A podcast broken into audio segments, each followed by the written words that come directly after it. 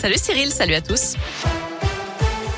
À la une, elle entre chez son voisin en hurlant, pensant être poursuivie par un anaconda. Une habitante de Bourg-en-Bresse a vécu une nuit bien difficile. Lorsque son voisin l'a mise dehors, elle est montée sur le toit de sa maison. Elle est ensuite tombée de ce toit avant de s'enfuir. Quand les policiers l'ont retrouvée, elle a été expliquée être poursuivie aussi par un lion. Elle a finalement été hospitalisée à Flaria. Elle a volé le portable d'une infirmière aux urgences de l'hôpital de Saint-Étienne. Une patiente a été interpellée rapidement par les policiers, s'est fortement débattue, laissant échapper le téléphone qu'elle cachait sous ses vêtements. D'après le progrès, elle a insulté les agents, leur a craché dessus et leur a asséné des coups de pied. Placée en garde à vue, elle a reconnu le vol, mais pas les violences. Elle sera convoquée ultérieurement devant la justice.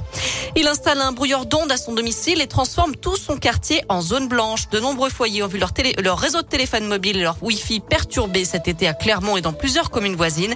La faute au résident d'un immeuble qui a fait installer chez lui un appareil conçu pour brouiller les ondes pour empêcher, soi-disant, les voisins de se connecter à sa box. Une méthode dangereuse puisque ce genre de brouilleur peut perturber le trafic aérien ou même les appels d'urgence. Cet individu encourt donc six mois d'emprisonnement et 30 000 euros d'amende. Dans l'actu aussi, une bonne nouvelle pour nos amis les bêtes. Le Parlement a adopté définitivement aujourd'hui la proposition de loi contre la maltraitance animale. Un texte qui prévoit d'interdire progressivement les animaux sauvages dans les cirques et les dauphins ou autres cétacés dans les parcs aquatiques. La fin aussi de la vente des chiots et des chatons en animalerie et sur Internet, en dehors des élevages professionnels, et des peines durcies en cas de sévices ou d'abandon d'animaux. Toutes les infos sont sur l'appli Radescoop et radescoop.com. Entre 5 et 7 millions de personnes en France ont eu recours à l'aide alimentaire en 2020. Le Secours catholique français lance un signal d'alarme dans son rapport annuel sur l'état de la pauvreté en France, publié aujourd'hui. Leur niveau de vie médian s'établit cette année à 537 euros. C'est bien en dessous du seuil de pauvreté fixé à 1063 euros.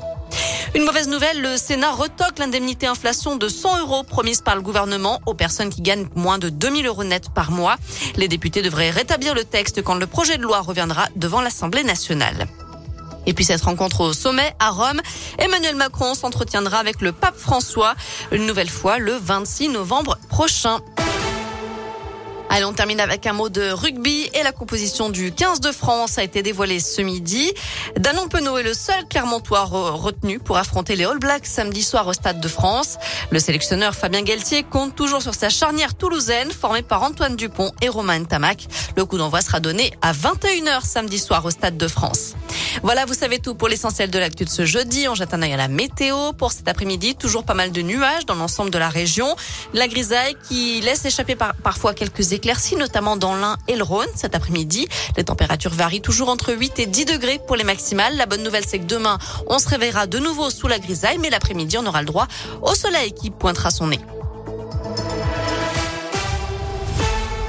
Merci.